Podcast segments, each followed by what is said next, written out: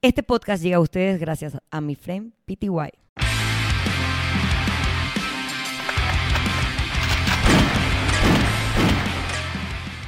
Bienvenidos a otro episodio más de Bulletproof Mindset Podcast. Estamos ya en el 163. Oli Drax, bienvenido al podcast. La gente te aclama, te espera episodio a episodio, así como nos esperan en nuestras distintas plataformas que son iTunes, Spotify y YouTube. Recuerden suscribirse al canal, prender la campanita para notificaciones eh, de YouTube y compartir el contenido en sus redes sociales para saber qué les gusta, qué no les gusta. Eh, tener nueva información o feedback de lo que ustedes quisieran escuchar, porque ya son 163 episodios y la cosa, la musa se complica, ¿verdad? Hoy tengo un, tema que realmente es un tema que me interesa buco, es como algo que me apasiona. Eh, o que me llama muchísimo la atención, así que creo que hoy tenemos un buen episodio. Oli Drax de nuevo, bebé. 哦耶！没咻咻。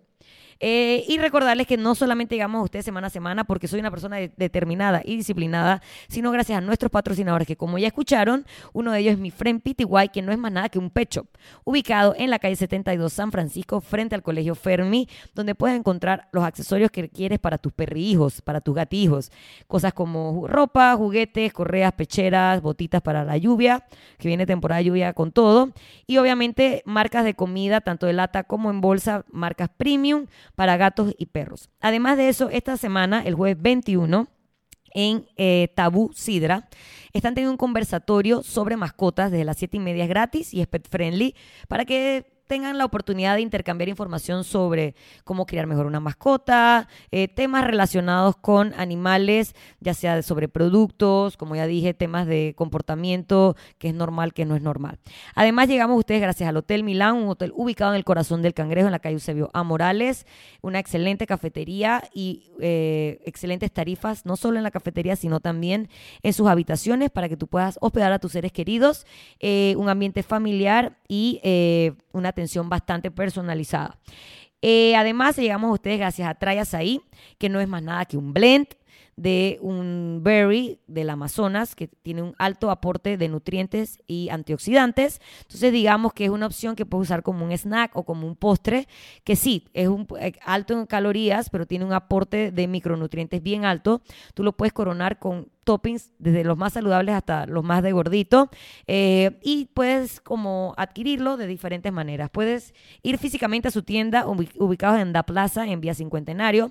Lo puedes pedir por pedidos ya. Ellos ya tienen algunos de sus bowls determinados ahí. Tú le pones si quieres mantequilla de almendra, mantequilla de maní, si quieres fresa, si quieres coco, tú lo vas armando a tu gusto.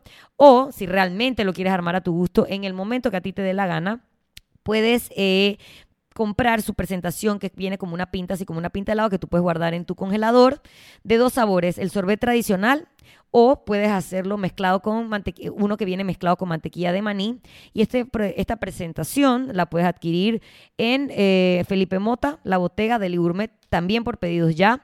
Eh, y así puedes disfrutar de trayas ahí, incluso los viernes o domingos que ellos físicamente están cerrados. Pero ya sabes que tienes varias maneras para eh, disfrutar de un delicioso bowl de Trayas ahí, que muy pronto tendrá un collab conmigo en el mes de septiembre. Así que tienen que esperar para ver qué viene ahí.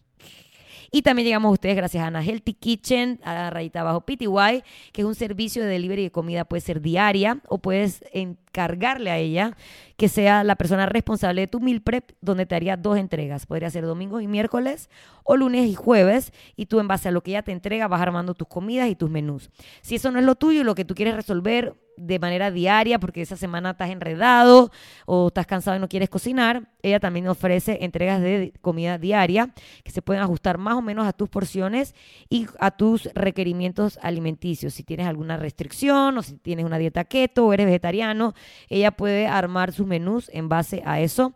No dejen de buscar en Instagram, arrobas arrobas, arroba Anas Kitchen, abajo PTY, para que puedas ver todas las opciones que te ofrecen. Mira, si nosotros buscamos en Google y ponemos salud mental y deporte o entrenamiento, nos va a salir un montón de artículos que dicen cosas así. En varios estudios se demostró que las personas que hacen ejercicio por lo menos dos o tres veces por semana son significativamente menos propensas a padecer depresión, ira, estrés que aquellas que se ejercitan con menos frecuencia o que no lo hacen del todo.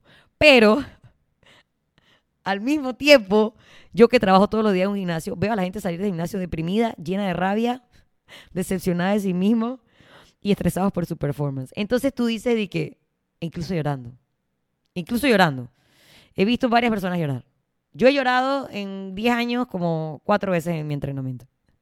Entonces tú dices, aquí hay algo, aquí hay algo que como que el estudio no está considerando.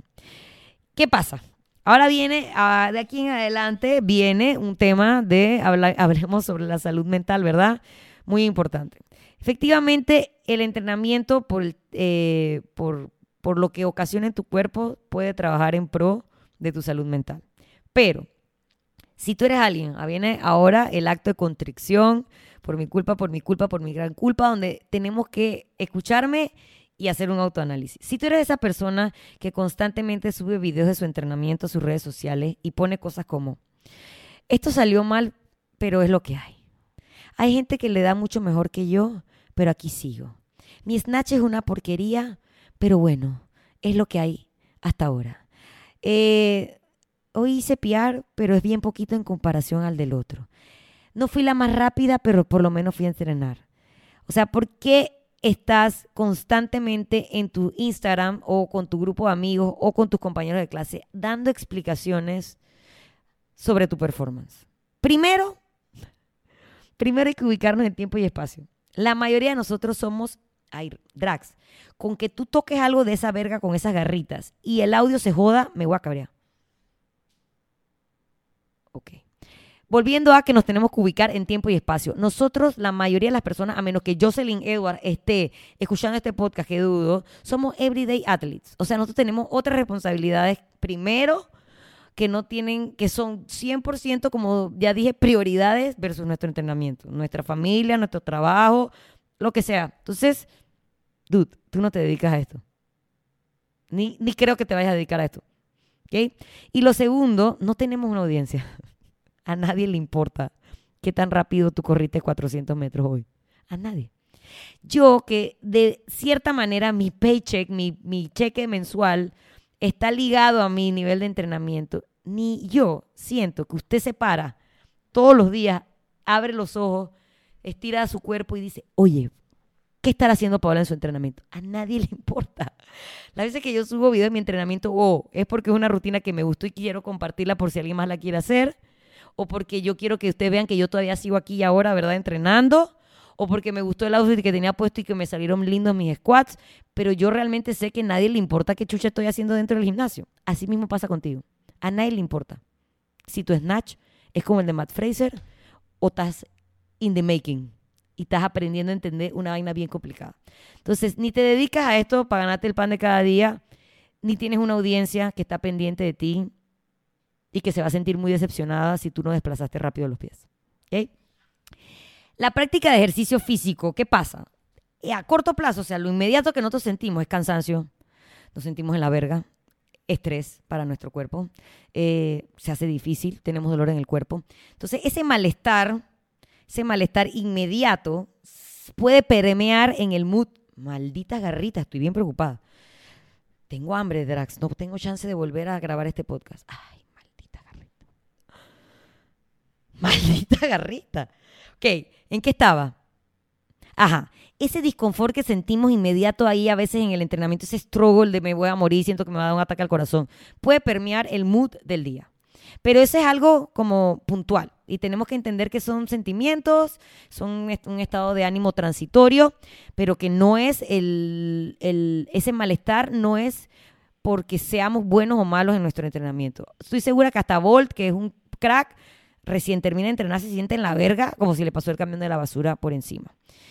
Son estados de ánimo, no son la realidad. Y aunque, nos, aunque todo lo que nosotros sintamos, todas nuestras emociones es válida y hay que estar pendiente, reconocerlas, darle un contexto, tenemos que reconocer, digo, tenemos que estar muy claros que son solo emociones.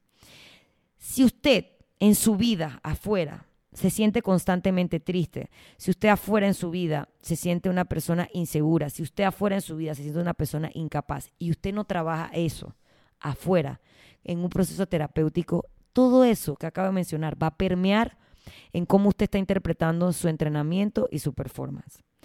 Entonces, si yo no trato de arreglar el tema de salud mental afuera, si todavía yo no he solucionado toda esa mierda que mis papás eh, me dejaron y ahora soy un adulto independiente que lo vengo cargando y yo no he tratado de resolver esos issues, eso va a permear en mi entrenamiento y el entrenamiento por sí solo, en vez de volverse una herramienta para mi salud mental, va a volverse otra vaina más por la cual yo me voy a autoflagelar, otra vaina más donde yo me voy a sentir inútil, otra vaina más donde me voy a sentir inseguro, otra vaina más donde yo me voy a sentir incapaz.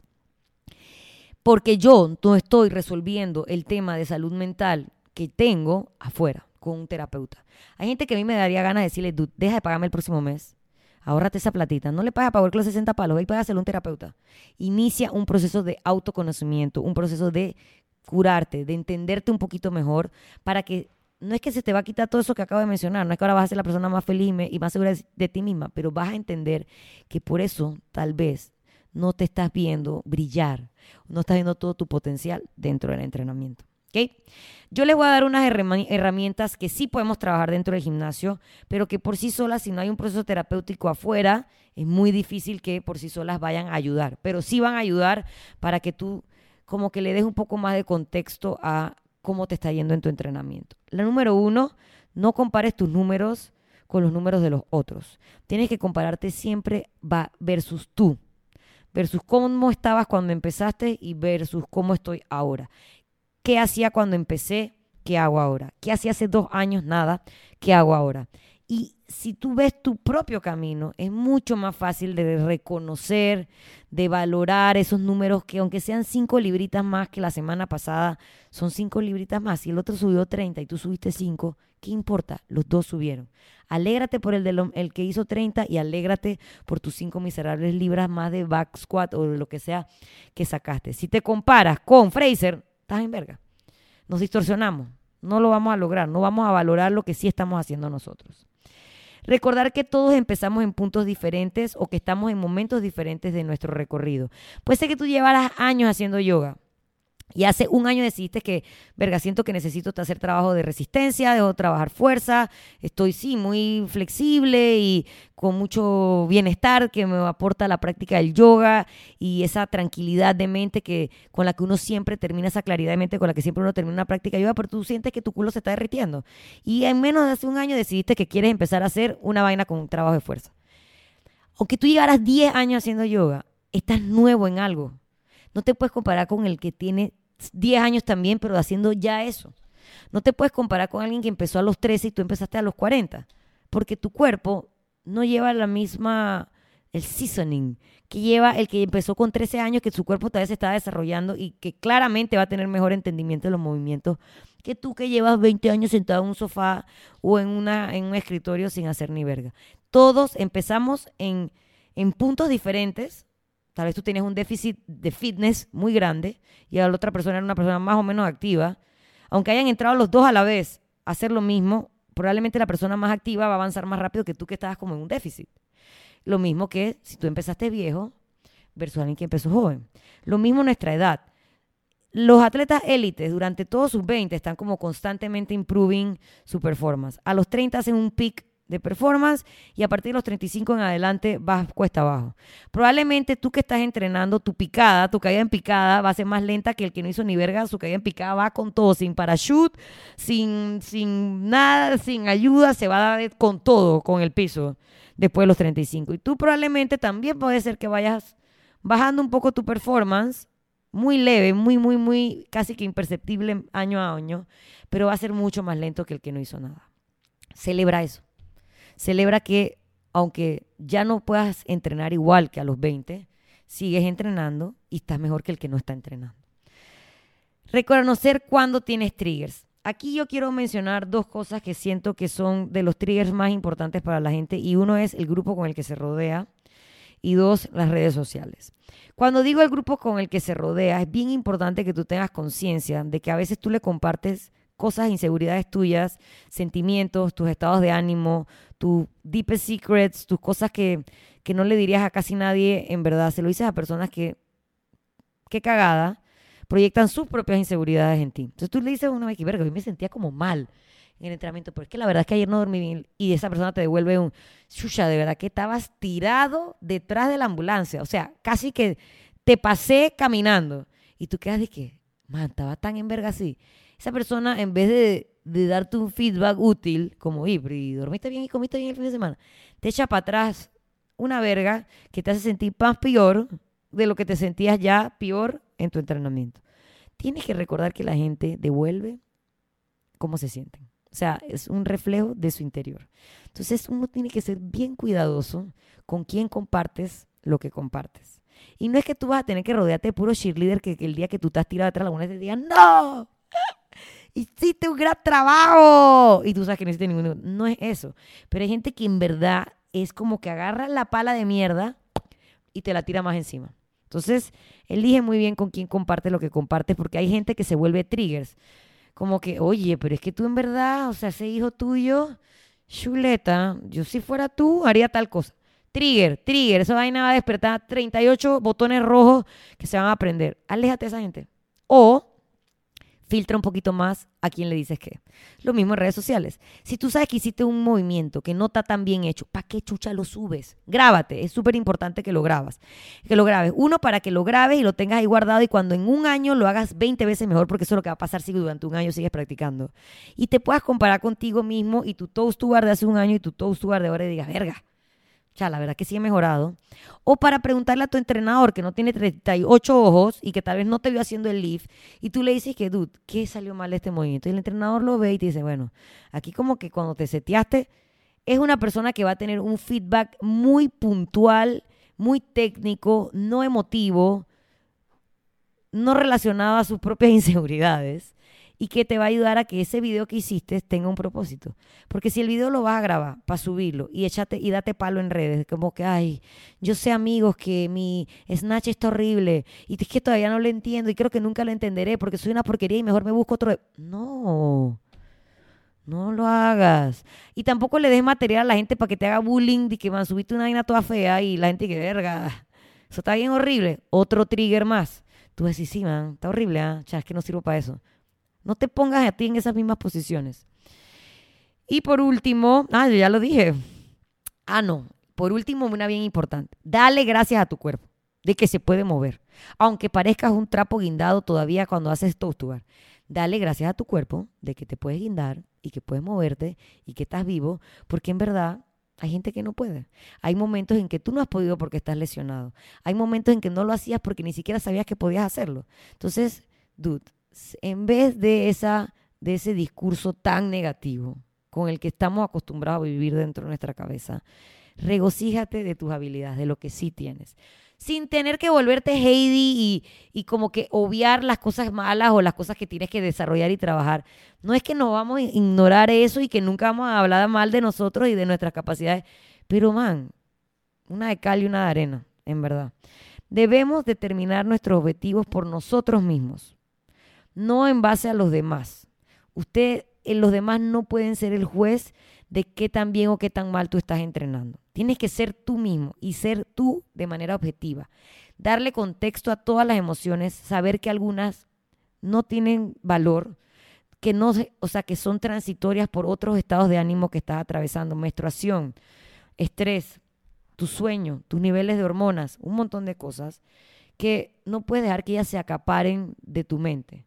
Recuerda que entrenas por tu salud. Entrenas para conocer gente, para descubrir habilidades que no sabías que tenías, para divertirte, para verte bien desnudo, para controlar temas de salud. Tus quincenas, tu valor no está determinado por qué tan rápido hiciste 21 quincenas de thruster y burpees. Tu valor no está ahí. Eso es una cosita que si lo manejas bien y trabajas en él, puede volverse una herramienta de salud mental. Pero si tú no resuelves tus inseguridades y tus temas y tu depresión y tus vainas de salud mental afuera en un proceso terapéutico, vas a hacer que el gimnasio o el deporte que practiques sea otra, otro ganito de arena más para las cosas que tú crees que no están bien sobre ti mismo. Y no es eso. El entrenamiento debería ser un escape, debería ser esa liberación de hormonas, endorfinas que tenemos cuando hacemos algo que nos gusta y no olvidar que estamos ahí porque nos gusta. nada!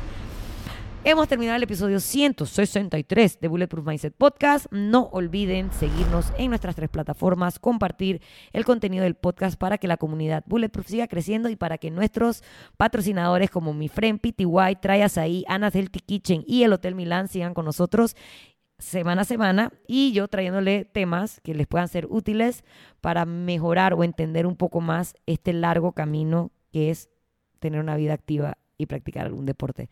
Así que nada, nos vemos en una semana para más de Bulletproof Mindset Podcast.